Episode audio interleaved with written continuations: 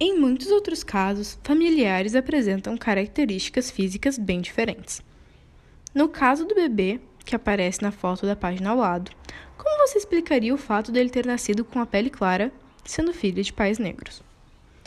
Bem, fazendo uma breve busca, você pode descobrir que as hipóteses mais prováveis são que, primeiro, seja uma mutação genética, um momento em que algo acontece dentro da genética e acaba que a criança sai totalmente diferente dos pais. Isso também pode resultar em malformação e alguns problemas. Porém, nesse caso, aparentemente, parece que apenas modificou a cor da, a cor da criança. Outra explicação também é uma mistura, é uma mistura racial muito grande, ou algum pare, uh, parente que tivesse a cor branca, algum ancestral. Uh, ancestral não, uma, um parente mais velho. Uh, essas seriam as explicações para a criança ter nascido clara, filha de pais negros, porém, ainda de certa forma, é um pequeno mistério.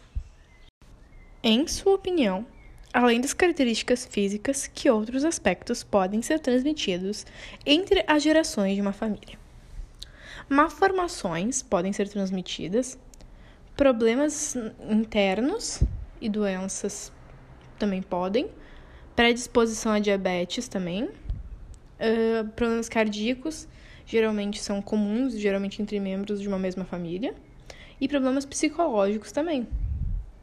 Uh, o lado psicológico já foi mostrado que várias doenças, como a síndrome do pânico e a psicopatia, podem ser um dos fatores que você para você adquiri-las ou simplesmente tê-las é a hereditariedade, uh, ou seja, você possivelmente alguém da sua família tenha.